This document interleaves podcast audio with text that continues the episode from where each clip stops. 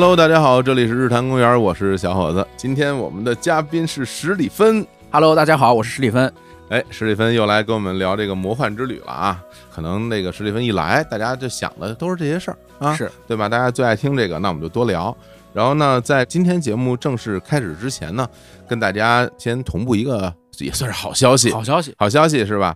因为那个前一阵子呀，就是我们爆料史蒂芬的魔幻之旅大揭秘这个音频付费节目又重新上线了啊，时隔三年啊，就上线了新的平台。然后呢，在这个上线之后呢，大家也都很喜欢，但是我们也听到了很多这个听友的一些呼声啊，主要呢其实是针对两个问题，一个问题呢就是说，呃，我们有一些听众啊，三年前就已经在我们其他的平台买过这个系列的节目了，嗯然后这次也想在新的平台上啊，用这新的平台来收听。另外呢，我们这次上线呢，跟之前有个不一样呢，就是它是这个单集付费的嗯。啊，每听一集都要那个支付一次费用啊，嗯。所以有的那个朋友就是说，我想这个一次性都听啊，一键购买，嗯。这单集购买挺麻烦的，嗯。是吧？那针对于这两个问题呢，我们也是非常认真的去讨论啊，包括我跟李说啊，还有这个史蒂芬，我们就看说怎么解决大家这些诉求，是吧？对。然后我们这次呢，就做了一个做了一个决定啊哎。首先呢，我们这档节目啊，推出了一个畅听版。哎，什么叫畅听版？就是一键购买，就随便听。对，一键购买不用单集购买了。嗯，然后除此以外呢，就是三年前您购买过这档节目的朋友，我们决定啊，给大家提供免费畅听码。嗯，就是您不用再买了啊，新平台你直接听。直接听这么爽，哎，好吧。然后呢，但是有的朋友就说了，哎呦，那你这个后来我在这个新平台上我又买过几集，没事儿，我们可以给您退款。这个让利力度太大了吧？是会不会太大了？对，今天日坛公园的火总嗯在这儿，那我就让他必须给我们最大的让利。哎呀，家人们，你把价格已经打到零了是吧？对，今天就在节目中限前三十位啊，啊，打电话进来的什么东西啊？哪有哪有哪有打电话？这是没有这东西啊？好吧。然后呢，具体的这个操作方式啊，大家可以看我们日坛公园今天的微信推送，上面都有具体怎么来操作啊。然后也可以看我们平台上节目那个 show notes 里边也会有写啊，告诉您怎么来操作。当然，如果说您之前没有买过这个节目，没听过，您现在就可以一键购买买这个畅听版了是啊，没有问题，好不好？好，也希望大家能听得开心啊。非常方便。嗯，而且呢，就是我们这个《魔幻之旅》这系列节目也会一直做啊。你看今天不就又来了吗？又来了，对，今天为什么要聊这个话题？是因为其实我是特别感兴趣的，就聊这个潍坊风筝节。风筝节现在太火了，是啊，然后我看你更新这个视频之后，嗯我第一时间就点开了。嗯为什么呢？因为我觉得这个东西啊，其实你要真说魔幻嗯啊，这个东西，因为你跑了很多地方，大家其实没去过。对对吧？就你去了之后，大家才知道，哎呦，这地儿真魔幻是啊！但是这潍坊风筝节，我觉得呀，是这个在传统媒体啊或者公开媒体，一直到现在一直都能看得见每一年一度的这种大型魔幻现场。年年上热搜。而嗯且我跟你讲，潍坊风筝节现在大家都去，不只是在网上看看，大家都真的去，就是有很多人就去了。是啊，跟去一个什么音乐节、火人节这种一样，很火的，对，是一个这个生活方式了。对、啊生活方式。而且这个事儿其实跟我也有一定的关系。怎么有关系啊？前几年我第一次拍潍坊风筝节的时候，嗯潍坊风筝节就有很多人准备第二年去，嗯甚至当年就去了的。去了之后，很多人就痛切上当了哦，啊！这个地方这么苦，这么晒，风这么大。对，然后后来大家去之后，又产出了很多二轮传播的物料，是很多人看到，哎，这个太魔幻了。第二年就有人去，也知道是个什么样的条件和环境了。第三年又有人去，到现在我感觉已经成一股热潮了。是。所以咱们这话说从头，我先采访采访你，嗯就是你最早啊嗯第一次听说这个潍坊风筝节的时候是是什么时候？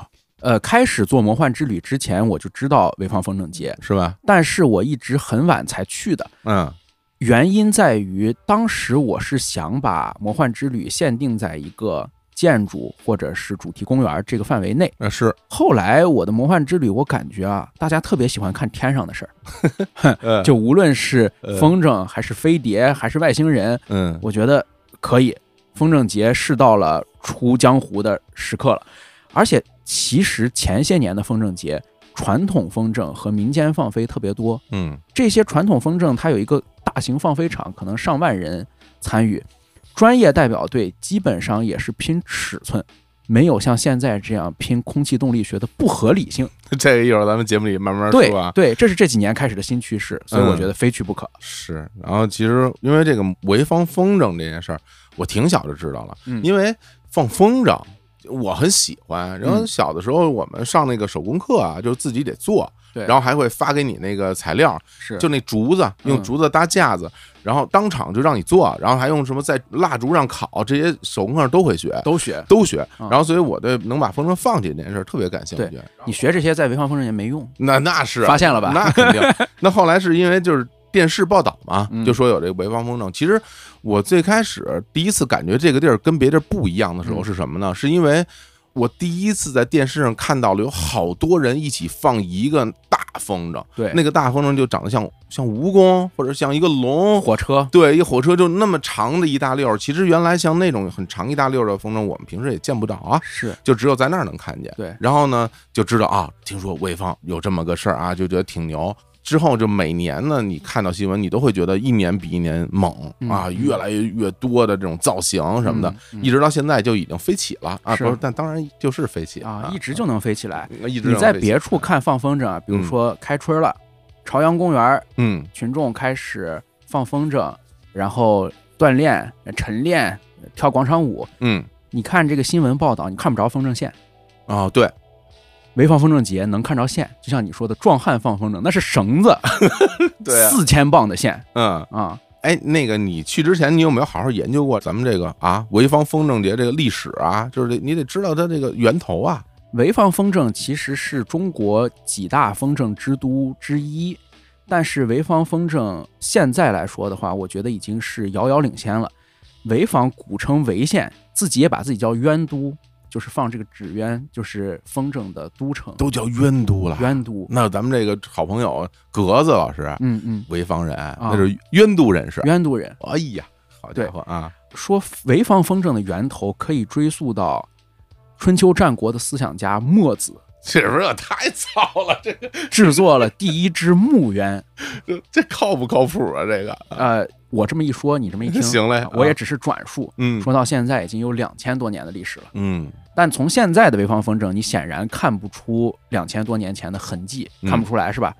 但是就咱们不说历史，从现实层面讲，现在全世界百分之七十以上的风筝产自潍坊，又来了，数据来了啊！数据来了，嗯，潍坊每年能生产多少风筝呢？上亿只，上亿只风筝。哦，火总，其实你回忆回，你有多少年没放过风筝了？你很多年没放风筝了，很多朋友都是这样回忆的。对啊，就是其实人均每年用一只风筝是绝对用不掉的。用不着你问问身边的亲朋好友，都说十年八年，小时候放过，嗯好久没放过风筝了。但是他每年上亿只。潍坊的一个坊子区叫王家庄子村，嗯这个村叫中国风筝第一村。它每年光这一个村生产的风筝就有九千万只。我天，一个村有多少人呢？嗯，九千万只风筝，二点六亿产值。我觉得你应该先去这村里看看。啊你想想，咱们上次遇着的一个亿元产值的村儿，那米北庄啊，哎，你那里边不是说吗？叫什么什么地下米北庄，什么天上什么看潍坊什么？对对啊是啊嗯而且他们的这个风筝制作，其实已经不满足于像你刚才说的小学的时候劳动课上学的这些风筝。嗯你嗯那个风筝叫软翅风筝或者硬翅风筝，它取决于这个翅膀下面到底有没有一个木质的结构去调整它的升力。软翅风筝没有，硬翅风筝有，但无论有没有，它长得都像一个小燕子或者蜻蜓，啊，对它有翅膀嘛。对啊，但是潍坊的风筝，你为什么想去风筝节？你看到的一定不是这些东西，对，你看到的是蜈蚣，呃，是龙，嗯是火车，是这楼是房，动车组。好，后面我就可以跟大家介绍这些东西。嗯然后从风筝，其实我们就要想到一个问题：风筝做的大，保定也没有纸钱节呀，嗯，保定是不是也没有寿衣节，也不办这个，对不对？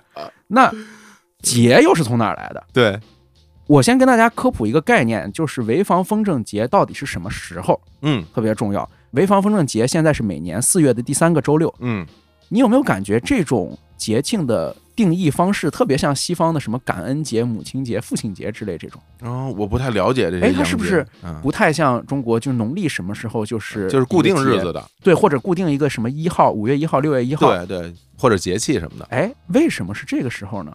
是不是感觉好像有外国人参与这个节的定义？它是国际风筝节，这个节是哪儿来的呢？我们就要把时间倒回到火总出生的那个年代，八零年代，小皇帝、小公主的那个年代，啊，那个时候开始有了潍坊风筝节。一九八四年，当时潍坊举办了一个风筝节，叫做“风筝牵线，文体搭台，经贸唱戏 ”。我的招商引资啊，这感觉招商引资，是吧？对啊这个时候已经叫风筝会了，它不叫风筝节。这个时候，风筝会开始想要经济唱戏、文化搭台，办这么一个活动。这个时候来了一个美国人，美国友人，他是西雅图风协、西雅图风筝协会的会长。这个人叫大卫·切克列，不叫切克闹啊，切克列。是感觉怎么那么野？为什么美国还有什么风筝协会啊？啊美国西雅图风筝协会的会长大卫·切克列在前一年，一九八三年，嗯当时他非常震惊，就是在上海的一个交易博览会上，叫中国出口商品交易会上面，嗯，他看到了潍坊五十米长的龙头蜈蚣风筝，就我说的那个，对，就我头是龙的头，身子是蜈蚣的嗯。身子。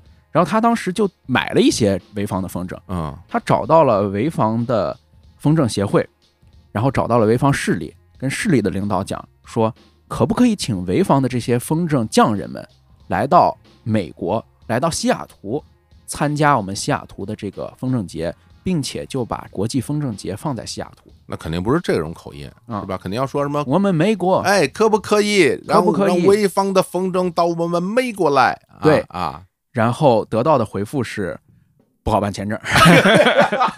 呀，这个摆在现实的问题。对，嗯，预算有限，八十年代哎，门户初开，大家也没护照。这个起不了，起不了啊。对，嗯，这个飞机票也不好买，是齁贵的。是，然后大卫切克列当时说了掷地有声的一句话，说没有潍坊的风筝节不是风筝节，懂行，懂行。懂行。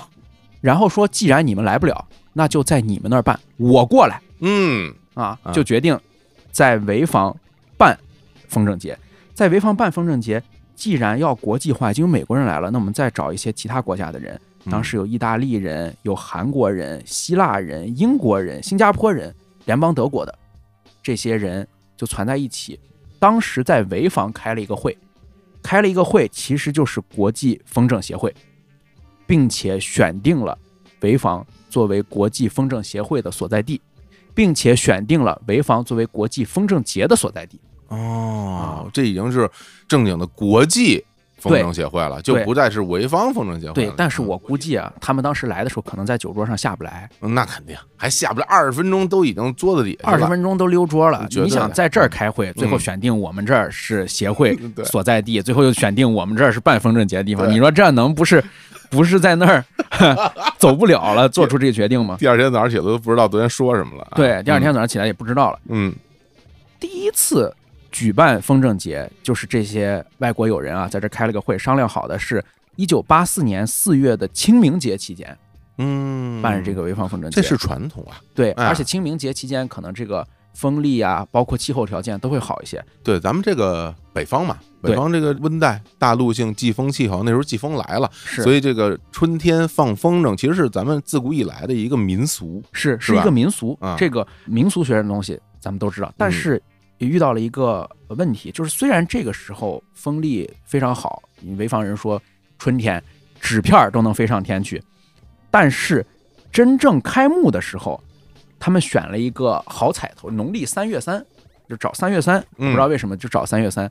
但三月三非常尴尬，它在公历上是四月一号，哦，是愚人节，哎呀，没注意。这老外感觉可能比较在意。老外比较在意，嗯咱们选了个三月三，对到那儿去。一九八四年第一届国际风筝节是四月一号，这没法宣传。你说这个四月一号，嗯啊，我们在中国潍坊啊举办国际风筝节，你这老外看见这个报纸上刊登的这个消息，就没人信啊。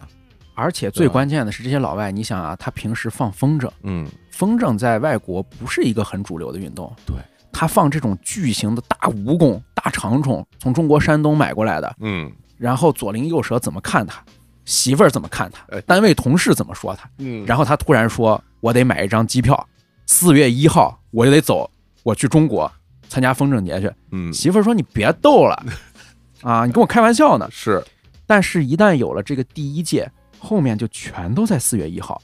四月一号举办潍坊国际风筝节的传统，一直延续到二零一二年，潍坊才意识到四月一号原来是愚人节，这是不是时间有点久啊？这个对啊，时间比较久，等于之前全是四月一号办啊？全是愚人节办。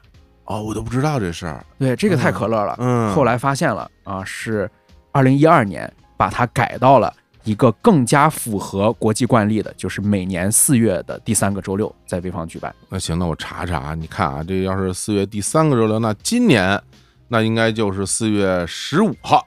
哎哎，这个我我没有具体查了，反正是这样的一个时间。今年的风筝节又有不同，就是今年放在了春秋两季，因为确实呼声比较高，海外的游客、海内的游客，大家都愿意去，而且确实有很多大学生把这当音乐节去。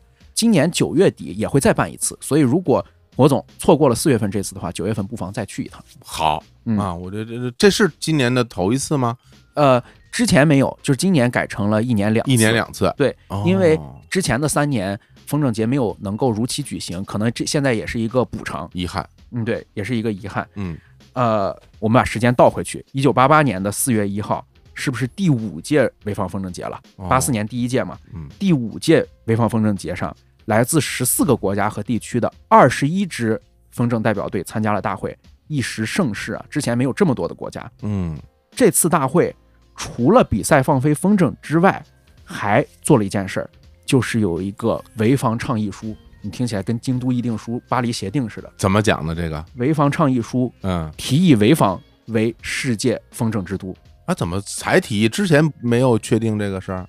之前确定的是世界风筝协会的所在地哦和国际风筝节在这儿办在这儿办，哦，现在是定都了。嗯嗯，在嗯风筝宇宙当中，首都就是潍坊，太牛了，这通过了是吧？通过了，通过了这倡议书通过了。那肯定得通过。这个倡议受到美国、日本、荷兰、意大利等多国知名风筝界人士的热烈响应。听着都可乐，我也没听说过有这些什么意大利知名风筝人士，都是这些知名风筝人士啊可能也是一些非常边缘化的老哥，相当边缘化了，肯定啊，可能不比找 UFO 和外星人的老哥更主流。已经差不多了啊。对嗯这里有两个第一啊，嗯，这是第一个由我国发起组织的国际体育组织，你能想象吗？哦？哇，真的厉害，世界足协什么非法，这是我国发起的吗？不是，对不对？对对。但是风筝，风筝肯定是比足球技术难度大、那场地需求高、是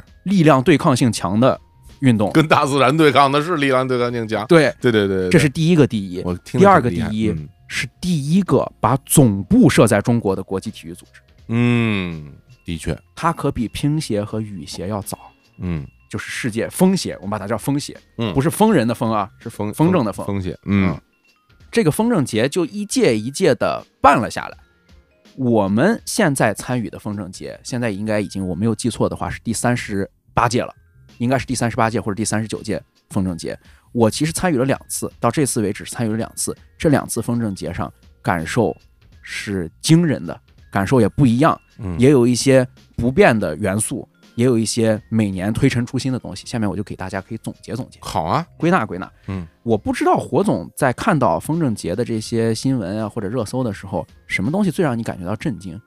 你最想去是因为什么？震惊啊！嗯这还真是，因为首先啊，你刚才跟我说这个风筝节是国际风筝节，有对外国友人参加，对，这事儿其实我不知道。你不知道？我不知道，我以为刚知道我刚知道，我以为这就是咱们国内的一个，就是全国各地的风筝爱好者。我怎么能够想象出一个什么老外的一个风筝爱好者跑到中国来放风筝啊？这个我完全不知道啊。但是呢，呃，我对于风筝节有了特别明显的概念，就是嗯前两年嗯，我身边有朋友自己真的去潍坊去花钱放风筝还是看风筝？看，或者花钱，嗯然后住宾馆，然后专门坐车到这个风筝节现场去观看潍坊风筝节。回来之后就跟我表达了这个很震惊的几个元素。嗯第一个跟我说是是在海边儿，对，滨海放飞场，他们叫我不知道，我不知道是在海边放。嗯然后另外一个跟我说，就是人特别多，然后交通非常的拥堵，说最后好几公里的路都是走过去的。对啊，火总说的这两点啊，我给火总解释一下，啊。这可能比火总想象的还要厉害。嗯。首先就是有外国人参与的这个，我不知道火总关不关注马拉松这个项目。我记得火总是关注的，有所耳闻手冲啊咖啡啊，马拉松。嘿，好啊，啊，这些数字游民你不关注也不行，朋友圈里都是。都非常关注。嗯马拉松这两年经常有人说，好像全是非洲那几个国家的，就是肯尼亚、埃塞俄比亚，都是他们巡回着过来参赛。哦，你说是那个成绩比较好的这对各个城市好像是把他们请来当门面，这样才能够说我们这是一个国际马拉松。我们一般会怀疑是不是像潍坊这样的城市，它不是国际一线大都市，它必须得找一些留学生或者是专业的运动员，每年来来回回就是他们来一些固定的国家、固定的选手，我把它捧成一个风筝节，嗯国际风筝节。告诉你不是这样，我直接举一个例子吧，乌克兰人都来了，乌克兰人，乌克兰人都来了，今年这风筝节，今年这风筝节，乌克兰人都来了。哎呦，乌克兰的风筝的营地帐篷跟美国的挨着，在我视频里真的挨着，对，就是我们可以放下手头一切最要紧的事儿来。这个潍坊的国际风筝节是不需要动员本地留学生参与的，哦，是不需要动员本地留学生参与的，没有你们的空间，因为全世界的风筝老哥就盯着潍坊的。明白。啊，啊，你想来也不见得来得了。你想来不见得来得了，这是第一个问题，是真的老外，而且是老外放下所有的事儿过来参加的一个亚文化盛世 怎么怎么成亚文化盛世了？啊，好。啊，留学生少啊，职业的专门来刷存在感的，来刷这个国际面孔的人少。嗯，然后第二个，你说的交通这个问题，你的朋友啊，走几公里去，能去就不错了。是吧？能回来也非常不错。今年政府组织了大巴车，负责把风筝节从各个时间段，比如说你早上去，下午吃完饭嗯你要撤了，或者是你熬到了晚上，或者是你看完了夜间放飞，各个时间段回来的人，大巴车给你拉回市里，因为那个交通双向四车道直接堵死。它有条路叫海岸路，那海岸路是一个从高架桥过去的，从几公里之外，你看到高架桥开始，你车基本就没法到跟前去了。你今年是怎么去的？今年去是坐小汽车，但是那个车是要发通行证的，它就跟从河北进北京是一样的，它要发进京证，就是车分了不同的级别，发一个证，比如说你是 A 类，嗯，你可以进到放飞场跟前儿；嗯是 B 类，你可以到放飞场几公里之外；C 类是到哪儿？出租车司机之间是可以流转这个 A 类证的。哦，这样啊，就比如说下午我到城里拉活去了，我去机场、火车站拉活，我有个 A 类证，A 类证给你，你去潍坊风筝节。明白。那这个放飞场地离这个潍坊所谓的市中心是不是挺远的？几十公里，那几十公里很远了。几十公里很远了。而且我刚才说它交通这么紧俏，嗯，其实你就可以想象，它不是一个潍坊市日常的情况。对它似乎是来了很多外地人。嗯，如果你要去明年的风筝节或者九月份这一场的话，我强烈建议你提前一个月开始订宾馆。嗯，宾馆是真的不好订，来自全国的游客都涌入了潍坊，大大小小的宾馆全都涨价，而且交通也不好订。我建议你提前就找到车，并且跟他商量好能不能再接你回来，往。返的交通都要准备好。哎呀，这有备无患。哎，那我想问问，嗯你这次去是纯粹以这个观众的身份，还是以这个媒体邀请的身份去？观，众，观众那就是得买票是吧？买票。他这个票价是对，，说到买票，我正想说这个呢。何总关心的这个问题非常对。嗯，买票你知道怎么买吗？怎么不？我想象的肯定就是你想想在哪儿买啊？官网或者 APP 呗，或者什么微信小程序。然后你买票之后，你想想是什么机构的官网？是风筝协会的官网，还是哪儿的官网？你最终到哪儿去取票呢？搭个棚还是怎样？这没想过，想不到吧没？想过啊这规格感就出来了。啊！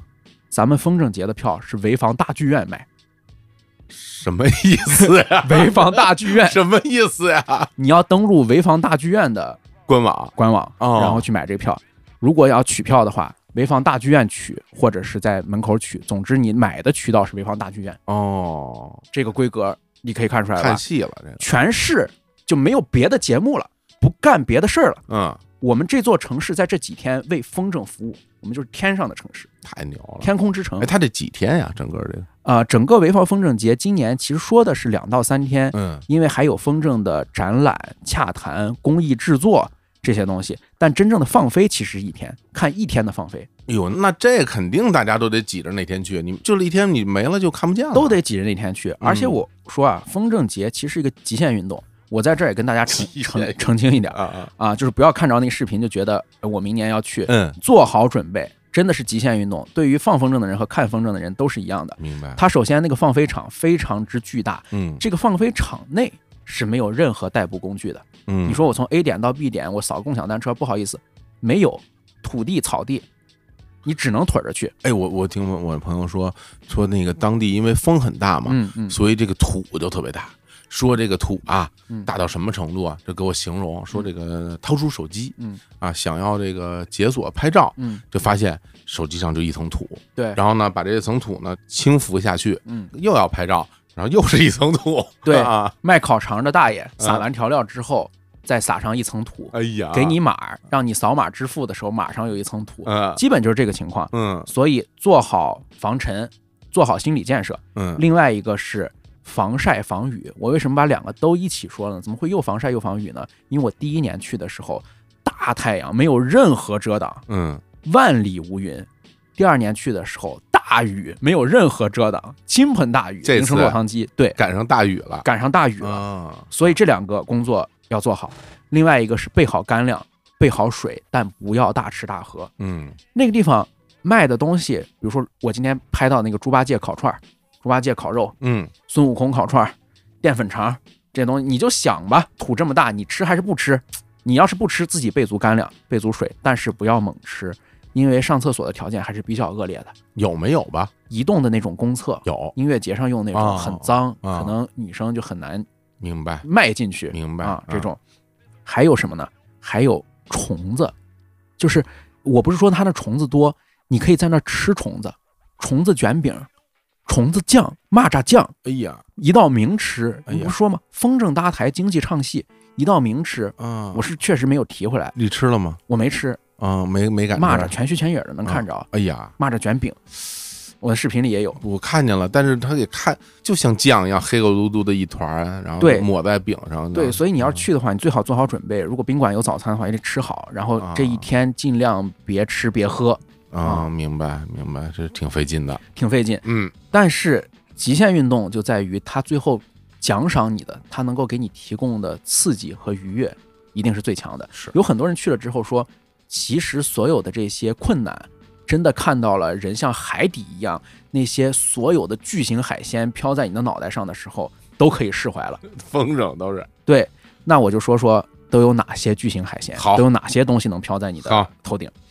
首先就是现在潍坊风筝节真的是一个国际化的盛事，它确实预算也比较足够，它能请来一些很厉害的人，比如他请蔡国强放烟火，开幕的时候嗯，先是彩色的烟火打上去，风筝再起来，那是白天啊？就先把这个天炸开，白天放烟火白天放烟火，放的是那个彩色的那个，应该是包含了很多的粉末、啊彩色的烟雾那种哦。啊。蔡国强来放，那您说这蔡国强老师是何许人也蔡国强老师就是北京奥运会那大脚印子，啊？这么厉害？这么厉害。我不知道他的这个他的叫这名儿啊。他的烟火是应该现在全世界重大庆典活动，包括他的烟花本身嗯都是一项独立的艺术品。好厉害，这东啊西潍坊风筝节下面卖着炸虫子、嗯猪八戒烤串儿，天上是蔡国强的烟火，那你看到它有造型吗？很好的抽象艺术，它不是一个具体的造型，啊，但是就是很厉害。嗯这个我没有拍到，但是你可以看看其他视频当中有人拍到的这种。好的啊，嗯然后晚上还会放烟花，晚上那个烟花也是数字控制的，会嗯产生出各种各样的造型。然后你知道很多地方撑死给你弄个打铁花，了不得了，铁水烙铁 那是咱河北，那是咱河北，对，你们三河就爱搞这个，对，对，人家是这样的东西。嗯然后开幕的时候，今年是韩磊老师唱了一首《我真的还想再活五百年》，他还想再参加五百届，大概是这意思。太牛了！今年啊这，气质很对啊！上次嗯上一届是蓝色多瑙河，哎呀，蓝色多瑙河的交响乐一拉起来，然后大龙就起来了，开幕完了之后，我们东西要上天，对吧？嗯东西上天，我大概分了这么几大类。首先就是广告，你知道这么大的一个盛世，嗯山东台的节目看过吧？山东台那些广告，野蛮的广告看过吧？当然不会放过呃天猫的猫，B 站的电视，蜜雪冰城的雪人加多宝的易拉罐，绿茶的塑料瓶，原神里面的角色那个人物，东风日产的汽车，茅台的酒，全都能上天。而且这都是真的是那个造型啊！我看那 B 站那个小人儿，那真的就是那小方块儿给飞起来了。关键这些东西你不认为有哪一个适合飞，是不是？没有一个是适合飞的。太震撼了！我认为现在的潍坊风筝节，就是我说这几届，我说为什么跟之前的不一样？我关注到它之后产生哪些变化，嗯就是它真的可看性更强了，因为它明显的有一种趋势，就是尽量用不符合空气动力学的人来拉不符合空气动力学的风筝。就不该飞的东西都就不该飞都飞起来了。你知道我嗯刚才为什么说不符合空气动力学的人来拉着他们吗？怎么讲？你想把不符合空气动力学的风筝拽上去，必须是壮汉。嗯，肚子斗大的壮汉，你觉得那个人不该是放风筝的，他应该是柔道和相扑运动员、拉卡车的，拉卡车的嗯巨人。嗯他们把风筝绳子系在腰上，然后很多人，我如果截一个一半的画面，我不截风筝这一半，只看这一半，你觉得他们在拔河？嗯，他们没有在放风筝，他们在拔河。嗯而且这两年出现了一个非常诡异的状况，就是用汽车放风筝，汽车来拉动风筝，拉着对，啊，因为人已经拉不动了。我人拉已经有点危险了，大家不一起蹬着绳子，如果是一两个人蹬着绳子的话，很有可能会拽上去。我看到有一个视频啊，今年不是有一个新闻，嗯，就讲说那个放风筝被风筝给带起来了，对，然后我看有有几个人轮流的就被拉到空中，然后大家又把它蹬下来。我问你，啊，看看你了解不了解风筝，嗯了解不了解壮汉、大力士这个门类？嗯，如果被风筝蹬起来之后怎么办？我我我我觉得啊，嗯。我觉得赶紧松手啊，对啊，对。要不然就飞天上去了，对这个啊，不要试图呼救，因为嗯潍坊的风可以把任何东西带起来。嗯，就是万物在潍坊皆可飞，你不要想着你是一个火车风筝飞不起来，能飞起来，真给你蹬上去就没办法了。你看到他当场放飞的这个过程了吗？对，看到了，就是比如说，咱们就刚刚你讲那些，比如说 B 站那些东西，或者京天猫的猫什么的，就是他们放飞这个从没飞起来到飞起来这过程需要多久啊？我最长的见到一上午的，需要一上午。就是我当时看到的是上次风筝节当中的神舟系列捆绑火箭发载人飞船的那个，哎呀，他准备一上午。其实这一类的风筝，很多人会在弹幕和评论里面说：“这哪是风筝，这不是气球吗嗯？”，你会不会有这样的观感？你觉不觉得它充气圆鼓鼓的，好像是气球？这里面是不是氢气？有点像，有点是吧？啊怀疑我们潍坊人的技术。我告诉你，这个怀疑是完全站不住脚的。这种风筝叫做气囊风筝，气囊风筝中间有一个巨大的进气道。进气道跟气球有什么区别？进气道两头是不密封的，气在里面是穿梭的，不是直接变成了一个气球。中间的进气道两边有气肋，肋骨的肋，由进气道和气肋组成的空气动力学的结构，能够让这个风筝上去。当然还不够，所有的气囊型的风筝还需要有个先导风筝，先导风筝在上面拽。气囊和气肋在下面拖，最终让这个风筝起来。所以要放这个风筝，首先是要把先导风筝放上去，由先导风筝提供动力，这个拉力加上下面的气的升力，才能够让这个风筝飞起来。先导风筝的放飞一般都需要五分钟以上的时间。我的天哪！等于说气囊风筝嗯，它两头都是有风的，所以那个风在里边其实是贯通的。对，所以你不要看这个，哦哎呀，这个是不是我放也能放出来？你放放不起来啊哦，，你放放不起来。而且这个风筝很难放，很锻炼人。那些大哥都是戴着那个皮手套，嗯嗯嗯，那个绳子非常粗，比小拇指都粗。然后他们放那个风筝的时候，有的时候会喊着那种像船工号子嗯啊，有些大哥会说没有激情放个屁风筝，嗯放风筝是必须有激情，灰头土脸、暴土扬长的。那你看，一般来说，你说这个大哥想要放一个这个大风筝，他这个一组人需要大概是几个人啊？我觉得一般的配置，比如说放一个大的章鱼，嗯或者放一个巨型的蜈蚣，你发现这两种动物是最多的。嗯，章鱼和蜈蚣的团队配置一般十个人左右，十个人以内对最小一点的风筝，比如说那种电鳗药鱼这种东西的话，大概六个人，药鱼就是那个跟游泳似的那个，啊对。对那大翅膀那个，对，大翅膀那个。啊啊啊，啊，大概是六个人这样的团队，基本你就开一个面包车来嗯，这一群老哥就放着一个风筝，哦，大家在地上准备，然后一点儿一点儿、一节一节的把它放出去，先导风筝先飞出去，然后这个宇宙飞船的头抬起来，嗯。然后下面的火箭主体捆绑脱离的二级火箭，这样一点点放起来，那放起来以后，这些人站在地上去对抗，去瞪着吗？还是去对抗，去对抗，去瞪着。这个过程其实它的技术含量，我认为啊，把一个风筝的载人航天火箭发上去，比把真人的 运载火箭，我觉得这个成功率可能更低，技术难度可能更大，因为它在第一阶段嗯是要求把它放上去，让它尽量的这么空气动力学不合理的东西上去。嗯第二个阶段是尽量瞪住它，不被它带跑。嗯嗯嗯，这两个阶段的转换和过渡，其实是一个很玄学的东西。这个东西其实我觉得，在我看来有一个问题，嗯就是我有一个不了解的东西，就比如说，因为我们在电视上看，他会给那些风筝特写嘛是，他会切一个特写在天上飞，你就会觉得这东西特别大。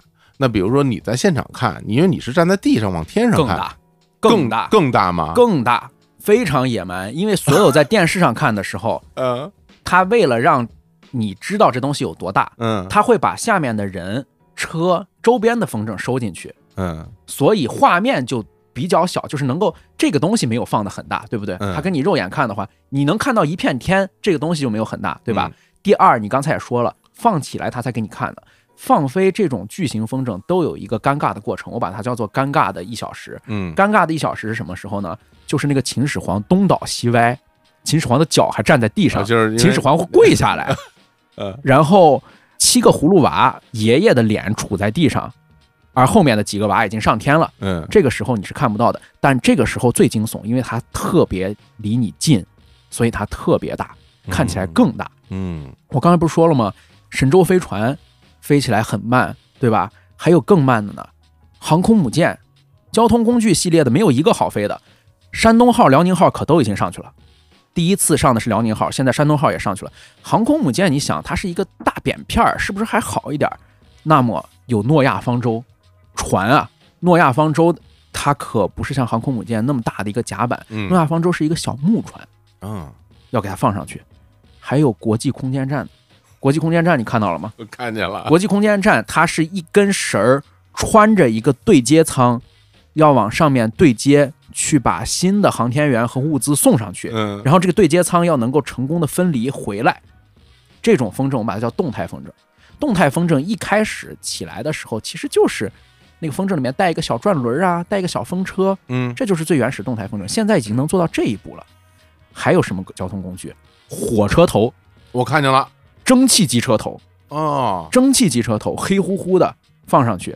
火车头都不是最厉害的，最厉害的是高铁。你看见的是复兴号吧？对对对对对，复兴号是一个黑乎乎的火车头，加上了一串蜈蚣风筝的尾巴。我常常在看到这种风筝的时候，在想，如果绳子足够长，潍坊人是不需要航空航天技术的，是不需要航空和航天的，就直接顺着绳子走上去就是了。他要能带啊起这么一个火车头，你不知道他那个身子有多长，嗯，上百米、几百米长的风筝。天哪，他真的能够做到那个火车头离你只有两三米远，甚至那个火车头就在地上就没起来，但是火车的尾巴真的已经到下一站去了。哇，哎，那他怎么能够保证这些风筝不在天上打架呀？我都觉得挺神的。特别神奇，嗯他们这些风筝在天上不打架，我觉得基本上是靠概率，就是打架的时候我没看见，以及这些媒体没报道，我认为是做不到的。我不是觉得他有什么高招，我认为是做不到的。没有相关的技术来规避啊！对，没有相关的技术，我认为是未曾做到这一点啊。如果打架，嗯那哥几个就看谁力气大，谁把谁别下来。我觉得就是这样的。嗯但是这种风筝，它其实比一般我们看到的一些城市广场、市民公园里面放风筝安全。你知道安全在哪儿吗？在哪儿呢？那种风筝线特别容易刮着人，啊，对，瞅不见，特别容易伤着人。看不见。说什么脸上划一血道子，对，脖子割破了，这是这种都市传说很吓人，对不对？是，的，是的，潍坊风筝节不会，潍坊风筝节不会，嗯，那个绳子粗到你根本就不可能，你撞能撞到那个上面，你能撞电线杆上，对，而且你撞上面也不会说给你划一道，只能给你撞一跟头，只能给你撞一跟头，对吧？绳子拦着梆一下的，对啊对，然后潍坊风筝，我刚才说了，火车头、高铁可以放上去，汽车其实是比火车造型更不合理的一个东西，因为火车好歹是个圆柱，它后面能够接那个蜈蚣风筝，呃对，接那个蜈蚣大龙嘛。对，汽车怎么办？四个轮儿的也能放出去。我见过潍坊风筝节放出租车上去，出租车上面带个顶灯，空车这种放上去啊，我都不知道谁打这个车 啊，玉皇大帝下来了。哎呀，嗯电视机就家电系列的。嗯，我都不太明白电视机飞上去是怎么个好法？为什么要把电视机飞上去？信号更好还是怎么着？冰箱、洗衣机，就是觉得就牛，就是没有什么道理，就像你说的似的，飞起来的都是一不应该飞起来的东西。我觉得他大家有一种炫耀，嗯就是你看这东西越不合理、越不合适，我就越能放上去。对我追求的只是一个不合理，对，而且它具象化，就是你为什么觉得它这些都不合理？因为它具象化，嗯，因为它具象。它越具体越好。我没有多爱电视机和电脑，嗯但是我在这儿我就给你放一个电视机上去。比如你外边什么什么千伏变压器、什么变电箱，对 然后你把那东西放上去，你就觉得挺牛的，是吧？千伏变压器、变电箱绝对会有人放，嗯因为比如说什么国家电网、南方电网，啊，打一个广告，呃，现在已经在天上出现了税务局、机构改革、考公招生、市场监管局、城管执法局的广告。这个倒是符合咱们这个山东的，山东台，我刚才跟你说，山东台的节目感就在这儿，嗯，就是你会感觉到天上好像还要考公，那是，是，而且你能够看见它的这些广告嘛？嗯。所以我就说，放一个变压器上去，国家电网放一个变压器上去是完全有可能的，嗯。或者移动、联通放一个铁塔、信号塔上去也完全有可能。还有一些东西啊，是明明其他地方在参考做风筝的时候会完全规避开的一些东西。嗯从小放风筝放什么？蜻蜓、蝴蝶。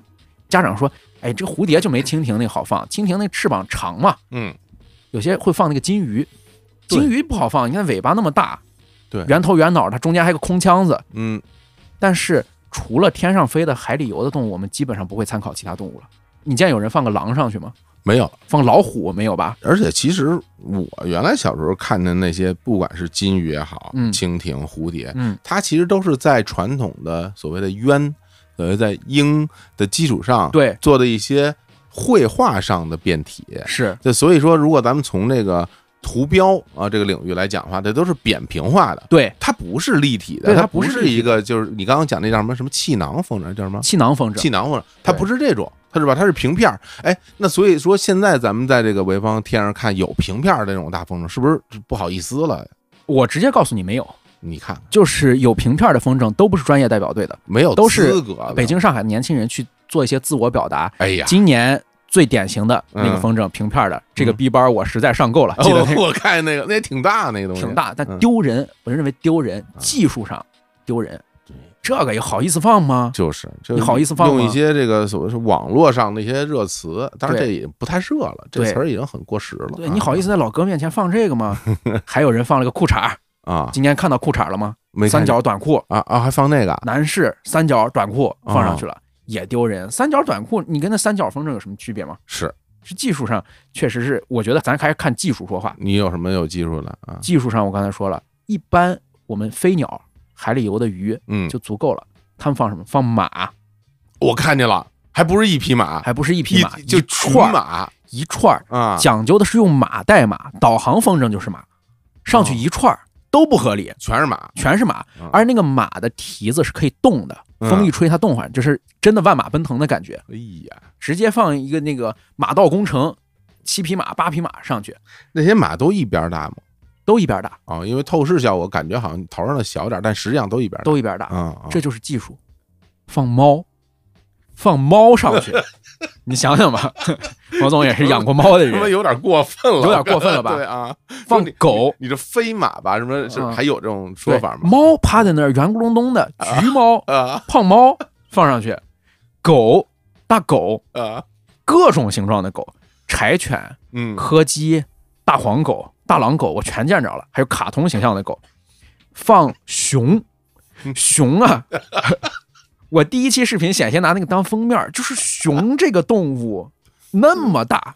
我第一期视频为什么没拿这个熊当封面儿？因为那个嗯熊起来的时候发现了一些问题，哦就是熊因为太大了，它把六个老哥扣在底下了。哦，那六个老哥就像闷在帐篷里一样，在那撑那个熊在挣扎。不容易啊。对，还有什么骆驼、嗯，马已经够奇怪的，骆驼还带两个驼峰，还有羊驼，放羊驼上去。咱就不说那比较粗鄙的名字了。对，嗯，除了这些动物之外，我们是不是得想，动物能上去，人就能上去？都已经这么不合理了。我看见人了，看见人了是吧？嗯？嗯，看见人，名人，咱就列举一下：苏东坡，哦，还有具体的名人呢。苏东坡，我只看到有一个人形那种那种呃甩来甩去那东西啊。李白、杜甫、包公、包拯上去了，嗯，寿星、唐僧、猪八戒、孙悟空、观音娘娘、埃及艳后、秦始皇。最后就到秦始皇了。对，哎呀，你说这个埃及艳后是怎么能够预期自己跟秦始皇碰上呢？他跟秦始皇碰上，他说啥？他跟凯撒碰上，他都能说话；跟秦始皇碰上，他说啥？怎么能想象？原来就是在这个国际场合，不是联合国，是国际风筝会，哎，是潍坊国际风筝会。然后还有一些人物，就是世界上的这些名人，我们都用过了，大家都长差不多，没有什么新鲜感。你说我把李白放上去，跟把苏东坡放上去，谁更胜一筹？也是。都是俩老头儿，也都不知道长什么样，照着那画像，课本上画像也都长差不多。对，那么放一些真正不一样的人物，只能从动漫、卡通、游戏里面去找。嗯，首先就是《西游记》，师徒四人放上去，连着马，又上去一回，连沙和尚带的包裹嗯。全上去，哎呦。口袋妖怪、啊，皮卡丘皮卡丘、啊，暴鲤龙、小火龙。暴鲤龙上去真的比那个蜈蚣上去要带劲儿多了。暴鲤龙，你想象一下啊，鲤鱼王进化暴鲤龙全都能放。精精灵宝可梦啊，精灵宝可梦啊，马里奥、路易吉，但是马里奥和路易吉他们做反了。这次我发现，他哦其实马里奥做了个瘦的、高的，路易吉做了个胖的、矮的。哦，就配色做成了是？对我估计这个也是为了规避任天堂的这个不讲理的法务，哦啊，我还这么懂对啊我！们调过来的。哦对我们是个瘦马里奥和胖路易吉。哎呀，龙珠，龙珠你今年看到了吗？视频里面各种角色，对，奥特曼一串儿，各种奥特曼，就是对着地下发那个波的。你你懂奥特曼吗？我不算懂吧，该认识的几个认识，我我不太懂，那么厉害，你还能认出几个？我啊是一个也认不出来啊。你应该认不出来。但是但是的确，就听说这每一个是吧，如数家珍啊，就是热爱奥特曼的朋友们啊，对，当时看奥特曼的时候，好像都是这个队员被压在楼房底下了，困在驾驶舱里面了，啊，最后挣扎的时刻，奥特曼从天而降，是吧？现在你放一串奥特曼，一串奥特曼下来，从天而降，群殴那个怪兽，太牛了。群殴那怪兽，嗯，海绵宝宝、钢铁侠、美国队长、绿巨人、蝙蝠侠，啊，这一串儿全都有而且这个嗯不是说我们排成一个队儿下来的，个顶个的，各自代表队。哦，就是各自的粉丝放上去的嗯。那你这个绿巨人跟美国队长跟钢铁侠肯定是体型不一样的，所以能够放出一个差异化来。黑猫警长，黑猫警长一只耳，就是黑猫警长里面的这个反派，反派嗯，也有美人鱼，然后红色警戒里面的尤里和红色警戒里面的基洛夫飞艇。基洛夫飞艇，你还有印象吗？红警啊，红警，红警里面那个基洛夫飞艇很贵，就造出来之后一堆，它移动很慢，但是过去之后就能把对方那个什么金矿基地全都给轰平了，哎呀，有印象吗？哎呀，那玩意儿也能做呀，对，那玩意儿都能做。这个够老的了，这个 IP 啊，老哥们在放嘛，基洛夫飞艇。好，啊，你那个飞艇飞过来，你就想赶紧把我的基地护好啊，嗯。赶紧守好。鱼类还是最多的，我刚才说了，除了这个药鱼之外，那个鱿鱼，你看那是长须子很长的那个鱿鱼，嗯，他们有一个特点，就是喜欢把那个须子做的格外长，这是一种能力的炫耀，是，因为它承载风的部分变少了，嗯，承载空气的那个大脑袋变小了。这里面的鱿鱼全都是五块钱一串的，不是十块钱一串的，小个儿，小个儿的，嗯，就是吃那须子的，因为这是我的能力的炫耀。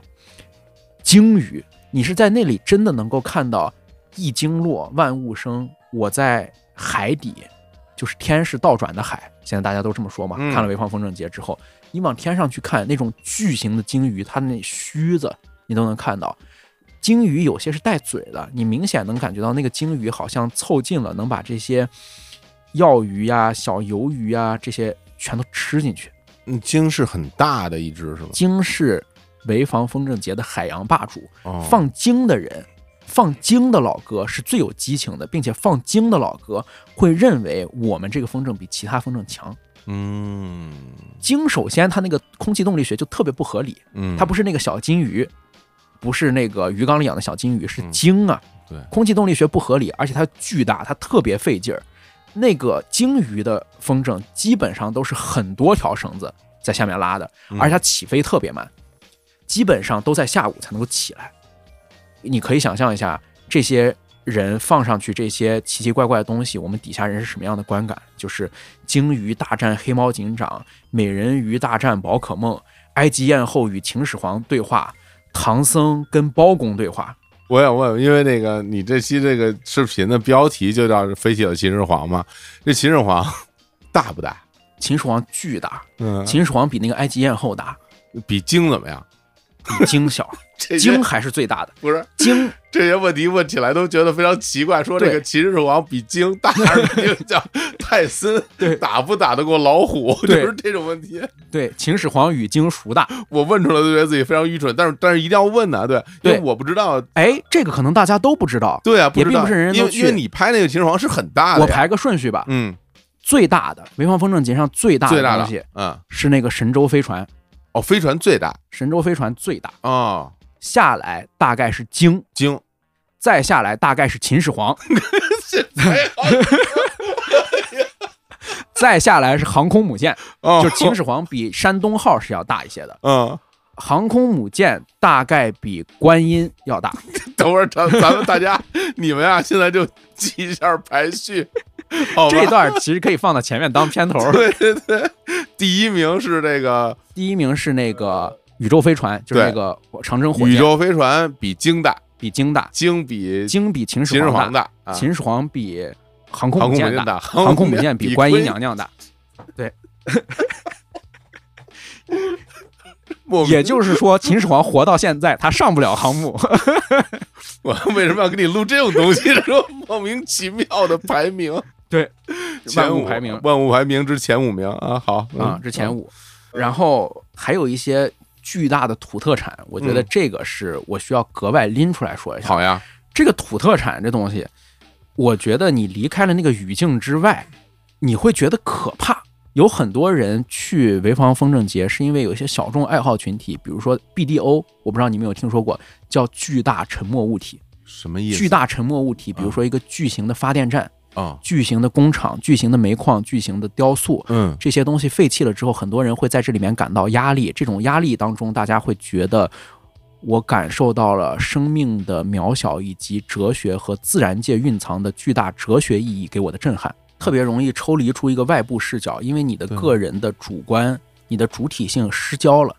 平时我生活在世界当中，熙熙攘攘的人际社会，我会以我为中心去判断这个人跟我是朋友还是敌人，那个人跟我有什么样的关系，都是以自己为出发的。嗯但是你真的到了巨大沉默物体面前的时候，你会发现自己很渺小，自己仿佛不是主角。我刚才说为什么要主要说这一类，嗯嗯，因为这一类的物体是我们特别熟悉的物体，以它完全不应该呈现的尺度呈现了。嗯比如说秦始皇，我们不熟悉，秦始皇我们不知道他长啥样，他二十米就二十米吧，对啊，我不觉得很可怕。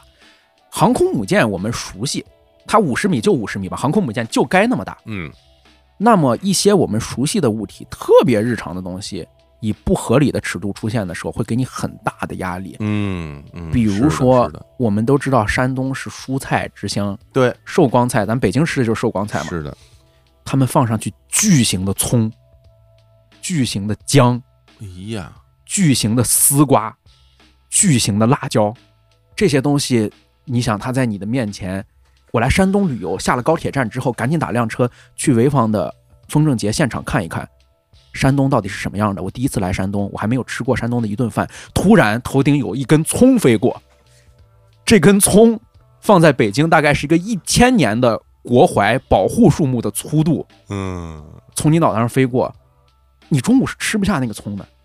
你觉得哦怪了这东西。我这个冲击力太强，想想就觉得，想对想就觉得，嗯江，你想想姜从你脑袋上飞过去是什么感觉？你会觉得这是地图吗？这是什么东西？它如果在城里出现，你不可想象。西瓜，巨型的西瓜，我是真的感觉到它那个西瓜，因为是个剖面剖出来的，哦，这样看起来更像西瓜嘛。嗯我是真的在地上感觉到我没有一个西瓜籽儿大。嗯嗯嗯，虽然可能它真的下来的时候，我是比那个西瓜籽儿大，但在天上，我会感觉我没有一个西瓜籽儿大。哇，啊。哎，真是这个你你就会感觉这个世界规则变化了，对。对吧？就是曾经你的食物，你变成了他的食物，你变成他的食物对吧，你会觉得这个世界倒错了，嗯，你的生命的意义受到了怀疑嗯。啊和一种反面的关照。很像杰克那个动画大师杨史云梅耶拍的很多的那种嗯奇幻风格的作品。对你在那个里面，你就感觉到世界失序嘛。对，世界失序了。嗯，哎，但是因为是咱们山东台的广告风格，哎，这里我给大家一点点欣慰，好，就是你看到这种失序，不要怀疑自己，这还是我们好客山东，因为这个江下面挂了两串横幅，横幅的上联写着“发展安丘大葱产业”，横幅的下联写着“振兴乡村绿色经济哎呀，怎么着？还还在不是是在江下边挂的，还是在”，江在江下面在挂的，江下边挂这个振兴大葱？对，发展安丘大葱产业，振兴乡村绿色经济有了这两个条幅，你怎么感觉？就我心里觉得踏实，踏实，踏实。这不是什么怪物，对，这就是我们要做的事情。这就是我们要做的事情。对啊，太好了。是，还有一些东西，你感觉这个东西已经奇怪到我不可理解了。嗯它放在地面上我都不可理解。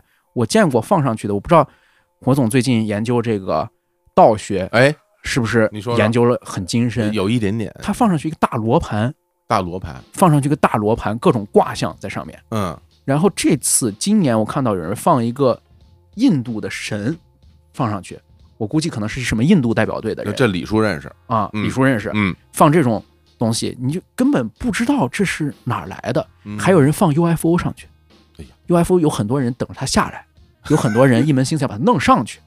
你说你们商量商量行吗好多？人看你说，球来了吧？球来了对吧，球来了吧球来了吧？啊啊，就放这种东西。还有人很奇怪，我不知道他是什么物品的崇拜者，他会突然很邪门的放一个茶壶，嗯放一个杯子，感觉是有灯神之类的东西，嗯，就把这样的东西放上去。阿拉丁嘛。阿拉丁，嗯呃，他们的共性其实都是空气动力学的不合理嘛。嗯这些东西其实你会感觉到它有一个起点，它有个共同的逻辑起点，就是我们一般情况下日常老百姓放风筝，我们是以飞机作为最高的目标和参考的。嗯就是我想获得升力，我上不去，我没有那么好的设备，我没能自己上去，我让风筝代替我在天上翱翔，看一看这个世界。嗯，但是这些人，他的参考标志好像都是坦克，而不是飞机。就是无论他放一个茶壶，还是放一块姜，我认为他不想看这个地面，我认为他想在地面上走，但他偏偏被抬到了天上去，嗯，碾压这个地面。碾压这个地面，他只想把所有人的脸摁在地上摩擦嗯。嗯嗯嗯，等于就是升起来了嘛，对土地升起来了。对，土地升起来了，嗯，把地球表面提高三百米。把地球表面提高三百米，或者嗯自己沉降三百米到了海底对对啊，他要的是这种感觉。嗯要的是一种物我两忘、个体生命极为渺小、对哲学思考极其宏大精深的这样一个境界。格物之士嘛，对，对吧？对嗯，所以我觉得这个潍坊风筝节真的是很深啊，大家嗯。有时间可以去看一看，尤其是可能这几年过得不太顺心，我有一些更多的思考，看清了人生和生命的本质，那我建议你去潍坊风筝节再好好想一想。哎呀，哎，我在看你那个视频里边，我发现啊，嗯。除了有那个天上的这些风筝，嗯其实现在这个风筝节在这个场地内还有一些活动，好像对，除了你刚刚说卖那些吃的以外，卖蚂蚱是真有活动啊。真有活动啊因为它有一个文艺演出，嗯这个文艺演出是风筝在那儿飞，底下在那儿演。哦，这个文艺演出啊，会给人一种很强的混沌感。嗯，这混沌感来自于你看了一堆节目，感觉像看了一个节目，嗯，因为所有的节目都紧扣风筝这个主题。怎么说呢？那你就说那个一堆人站在一个小小的蹦床上，在那儿蹦，那个跟风筝有什么关系啊？啊，那不是主舞台的节目啊，哦，主舞台哦还有主舞台啊有主舞台。啊呃，记不记得第一次我拍风筝节视频的时候，最后在唱《希望的田野上》，让所有的风筝飞起来，那是主舞台的节目。哦今年主舞台的节目，风筝主题舞蹈加走秀表演，节目名字《飞跃千年》。好家伙，风筝主题走秀表演，又是一个风筝主题走秀，混沌了吧？叫《风筝世界》。然后还有一个节目，男生独唱，带你去飞行，街舞表演，舞动鸢飞，风筝主题舞蹈表演，飞天之梦，国家级非遗舞龙表演，龙腾中华，第六届金风筝国际微电影征集启动仪式，尾声歌曲《飞起来。不是不是不是，郭总怎么样我我我》。这音乐节看不看？我斗胆，我斗胆提一点小啊小的意见，其实也不必那么紧扣主题，这这扣的是不是有点太紧了？这个，这音乐节不觉得散吧？不觉得音乐节没节目吧？嗯你说那个走秀真的是所谓的时装走秀吗？时装走秀，而且我跟你哦说，上一次风筝节我去看这个走秀的时候，嗯它都是跟风筝扣题的，嗯，就是人穿的都跟风筝上那些主题一样，什么哦蜻蜓的、蝴蝶的这种，就是把人打扮跟风筝一样。对，把人打得跟扑棱蛾子。但现在吧，你要想把人打扮跟风筝一样，你就很难说了。嗯你身上你穿一个那个 卡车，你 穿一穿一电视，也也是也是可以的。我甚至觉得以后的风筝走秀是不是就应该穿国际空间站、运载火箭、航空母舰、秦始皇这种东西？我那你人会不会恍惚啊？就比如你抬头看天上是这些，然后啊低头看台上还是这些。问题您又不放金鱼，不放蜻蜓，你为什么要嗯穿这些呢？对吧？你甭说那，你好不好看吧？呃，挺好看，好看，吧？但是不如天上好看，啊还是天上更好看比，你在河北那些奇幻景点看到的这个好看，这还是这儿好看。是吧？对，人家还有风筝剧呢，风筝剧人是风筝，人表演风筝，人表演风筝，对啊，演员表人是风筝，冯广建是风筝甲。这个风筝剧的主题是什么呢？风筝剧的主题是一个邪恶的，就像库巴这样的一个盖农这样的一个人物，一个嗯怪物，来控制住所有的风筝，不让风筝起飞。我们是风之子，我们就要飞上去。我们跟恶势力做斗争，最终我们翱翔天空。我们是折翼的天使，最终修复了我们的折翼，飞翔在潍坊的蓝天。啊听着跟奥特曼的故事很像，甚至还有爱情情节，就哦是风筝和风筝之间搞对象的感情线感情线。磕风筝 CP，对，磕风筝 CP，这我都没剪出来，哦就是有人来扮演风筝，然后我们一起向天上私奔。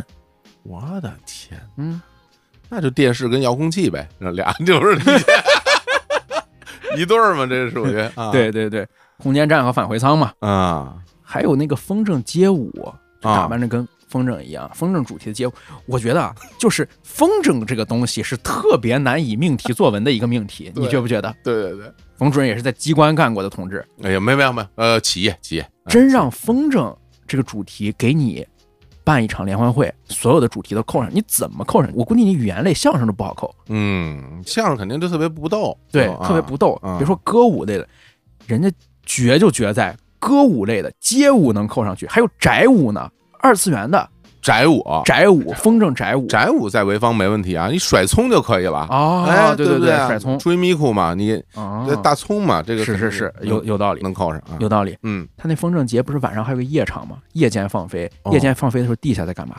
地下在打碟、蹦迪。我天儿，你你你坚持到晚上了？我坚持到晚上了，我看了。你是不是要累死了？到那时候啊，还行，气氛特别好。有潍坊当地的年轻人，风筝节不来，嗯打个车晚上过来蹦迪的。还是年轻人有体能啊。夜间打碟，就上面 DJ 在那搓碟，底下的人在用泡沫水枪互相滋泡沫哎呦，啊，非常热辣。那那时候风筝是不是已经下来了？风筝在天上呢，还在天上夜光风筝带着灯的，就是你看那个鱿鱼的那个须子尾巴是闪闪闪闪闪，底下在打碟、滋水枪、泼水节，想去吗？整个人要下来想去吗？其实是很想去的，嗯，其实很想去的，就觉得非常的怎么说独一无二嘛。非常独一无二。啊，所有的主题都跟风筝相扣，你就觉得主题特别鲜明，你就觉得这节目看的有意义，不光是有意思，它有意义。多少钱一张票？几十块钱不贵不到一百啊、我记得是是这么个数，几十块钱。哦哦哦嗯，然后进去之后就没有再收费的项目，没有，除非你自己想吃饭。对对对，啊但是所有的主题都跟风筝相扣，就会有一个问题，就会导致我们是不是要把所有的新的技术、新的东西都拿来去服务于风筝？这个是个可商榷的问题。比如说，嗯我把蔡国强的烟火拿来服务风筝，这个似乎没什么问题。嗯，但是无人机表演，风筝主题的无人机表演是不是有点过了？哎，这是有点作弊的感觉。有点作弊，我觉得有点嗯降维。就是这是何必呢？对对对，我看了几场无人机表演，无人机表演的主题是风筝节。首先，他做出来的一个人物形象就是无人机点阵啊，嗯拼出来的一个形象是嗯飞宝。飞宝是潍坊风筝节的吉祥物，它长得像一个猪和大象的结合体，就长得就很明显不能上天这么一个形象。这猪和大象结合了，不就是大象吗？嗯，你看对，有道理，有道理。但是它它那个鼻子又很像猪，哦啊我明白。嗯然后呃，我还看过他做五角星、做战斗机、做潍坊的字。啊，在我上次去看这个无人机表演的时候，我现场目睹了无人机炸机，就是有一个 LED 点儿，嗯，现场就没了，就掉下来了。撞上了。对啊，所以我觉得无人机这个项目不是咱们擅长的，嗯不是咱们潍坊拿手项目。把无人机操纵好，让它不炸机，难度远远的高于我们让那么多的风筝线不绞在一块儿，对吧？咱们是有能力直接用风筝飞上去做点阵的嗯啊，还现在能不搅在一块儿，还能夜间放飞，还能嗯夜间让那些鱿鱼的腿脚不打架，你搞什么无人机呢？对吧？我我给出一主意，嗯，等到明年或者今年九月份，嗯，你就弄那个无人机风筝，嗯，看着像无人机，看着像无人机，实际上是风风筝，实际上对风筝，我还真跟你说，我嗯评论区和私信里面有人跟我说，嗯，就是那傻人说这是无人机带上去的，完全不理解潍坊。嗯，在潍坊看来，无人机这东西太难操作了，无人机哪有风筝直接放上去快？嗯，怎么可能用无人机带风筝？你还得编程，你还得编程。对啊，无人机有风筝可靠吗？无人机能把航空母舰带上去吗？嗯不行，还真是是，嗯，反正我觉得听完你这么一讲啊，首先对于我们很多听众而言啊，我觉得大家肯定是。一定是心里边会掀起一些波澜啊！甭管您说你是不是要真的买票去，这我不敢下保证，但是心里痒不痒痒，想不想看？心里刺不刺挠？对，我觉得大部分人都会有这种冲动的。你像我这种很懒的人啦，我这嗯我其实对于出门这件事儿我很抗拒啊。嗯，但是你，我看完你拍这个风筝的视频啊，做这作品，包括今天咱们俩一讲，你很多的这个拍摄背后的这些东西讲完之后，我其实都是有一些心动的。是你想看大力士拉卡车，你想不想看大力士拉火车？想想看，是不是？我就看的是风筝，并不是说想看人家拉东西，不要不要搞搞混了。当然有也是更好的，是吧？当然有也是更好的嗯。而且就是咱俩其实认真的来说一下这个事儿，我是觉得其实从你讲这件事的那种起因到它发展到现在，比如从八十年代开始，现在二零二三年这么多年过去了。这件事儿现在发展到现在这个程度，我觉得某种意义上来讲是一个奇迹。嗯，对，是个奇迹。对，因为你看啊，他最初做这件事的初衷是为什么？是招商引资，对对吧？是为了振兴地方经济。你想嗯八十年代初嘛，改革开放，嗯然后每个地方都要寻找自己的地方商机商机。嗯然后呢，比如说你看像潍坊，嗯，它是咱们国家著名的蔬菜基地嘛，嗯啊，寿光，然后还有它还有是工业基地。是那其实你说在整个的城市的这个 GDP 中，那这个东西肯定是肯定是优先去发展的，对对吧？当然到现在也是发展非常好。嗯那除此以外，后来随着一代一代的这个技术革命，是吧？然后比如说你到了这个互联网时代，嗯啊，包括一之前是搞能源，后来到现在互联网，嗯然后其实每一个时期挣钱的东西，每个地方其实都想去尝试的。对然后大家可能就会把很多的精力放在这些上面。而且会很快会变。对，它经常会变。但是你看风筝这个事儿，嗯我想象在相当长的一段时间里边，它并不能带来特别大的产值。是，当然，你刚才说工业像潍柴这种，而且我跟你讲一个特别有意思的事儿，就是我们关注的潍坊风筝节的这些，都是潍坊风筝节的侧翼，甚至都不是主干。风筝是不是潍坊的主干都两说呢？对啊潍，坊风筝节你看的这些都是各地来的代表队儿，你在潍坊买不到航空母舰风筝，嗯，买不到神舟火箭风风筝，买不到火车头风筝，你能够买到的风筝不用做广告，它每年也都是全部产自潍坊的。是，所以大家有一种明明这个事儿我都知道，大家是在看我找乐儿，明明都知道大家就是在一场狂欢，但这个狂欢也黑不提白不提，大家处在一种默契的、一种非常有幽默感、接受调侃和互相调侃的状态。我觉得这个特别健康。对对对，我想表达就是这件事儿，就是说有的时候我们应该去思考一件事情，就说这个事情它存在，它到底因为什么？对，对啊，因为比如说很多事情，尤其像这种大型的活动，如果它不挣钱，嗯还要投入大量的人力物力，嗯，然后去保障这个事情每年照常运行，对，他为什么要这么做？潍坊风筝节是一个特别典型的，我认为明显意思大于意义的事儿。对，嗯，当然，比如说，在很多人眼里看来，它是一个我们每年都要去做的事情，它成为一种惯性，嗯甚至说它是我的一个工作。比如说我在那儿工作，然后我保证这件事情是顺利进行，那可能大家不去想这些事儿。但是我觉得从某种意义上来讲，这个事情它其实承载了，我觉得就是这个时代所特别欠缺一种幽默感，是就是它其实是有很大的幽默感在里边的，而且非常大的表达空间。而且像这种事儿，咱说白了，我觉得说白了，就说我们不办了又怎么样呢？不办了真不能怎么样。对呀而且现在不仅是做，现在还要一年做两届。对嗯对对对，当然，它可能背后有很多我们不清楚的商机，但是嗯我觉得这件事本身给到我特别大的感动。是其实大家可能听节目会觉得我们好像是非常的呃嬉笑怒骂的，或甚至是我们其实不是很严肃的在讨论这件事情。但其实我跟石立峰，我们两个心里边其实对这些事情都是心存感激的，是因为。就是在这个世界上，它就是有一些事情，它没有一定要存在的必要，但是它还存在着。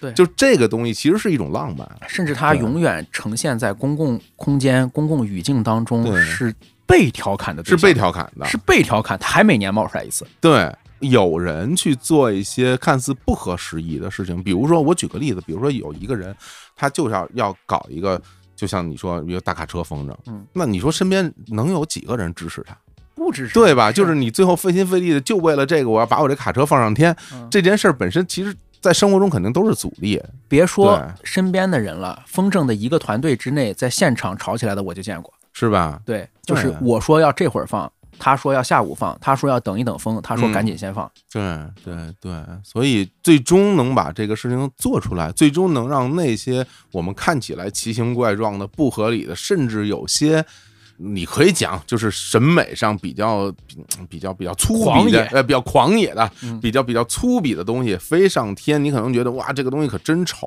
嗯但是其实我真的有时候我去去看那些东西的时候，我是很感动的。我觉得他纯粹的为了表达，特别纯粹。对，就真的很好几个月缝一个那个风筝，上去之后有什么？有奖金，还是有奖杯，还是能怎么样？没有。对嗯，那可能大家在现实生活中，其实我们现在在舆论的语境里面，大家都会显得好像越来越理智了，嗯，就对很多的世界越来越对小心翼翼了。对世界的看法，对啊，就是所谓的用一种理智的、正确的、健康的、现代的、文明的方式，然后去看待这个世界。如果说不符合这个标准的时候，大家会觉得哇，这个东这个东西真的是落后啊啊，真的是丑陋啊。但实际上，我觉得，嗯，这个世界并不是只有这么一个单一的标准，对，它不啊止一种答案，而这些人坚持自己的答案，也坚持了这么久，对是一个不大不小的特别好，所以我嗯。我我非常想去看看。我觉得我不能说出来说我去现场看看就是支持他们，因为我我我支持不到他们。对我到那儿去住宾馆，人也分不到我住宾馆的钱；我买门票的时候，人家估计也分不到门票钱。是我怎么去支？我就去去看看，我就去看看，我就想去看看。啊。今年九月份，好吧，九月份咱还可以一块儿去，那我就咱俩一起去可以，去看一看。咱俩一起去我觉得真的很好。吃点蚂蚱，啊，吃吃。不太敢吃，不是不是不敢吃蚂蚱，是不太想吃土。哎呦，真好，潍坊的风筝节是吧？然后非常感谢啊，非常感谢史蒂芬今天来这儿跟大家来分享这些内容。然后在节目的最后，还是跟大家再说一下啊，我们那个爆料史蒂芬的魔幻之旅大揭秘这个节目的畅听版已经在今天正式上线了。嗯相关的收听方式啊，大家就可以去看我们今天的微信推送。我们也欢迎之前买过的朋友来找我们去兑换新的。嗯，好啊，好吧，好，嗯，然后未来我也会跟史蒂芬录制更多的节目，当然也可能还会有诸如爆料史蒂芬的魔幻之旅大揭秘第二季类似这样的节目。对，嗯第二季、第三季，对吧？今年我们相信会上线跟大家见面的。对，好的，嗯，好行，那就聊到这儿，跟各位说拜拜。拜拜。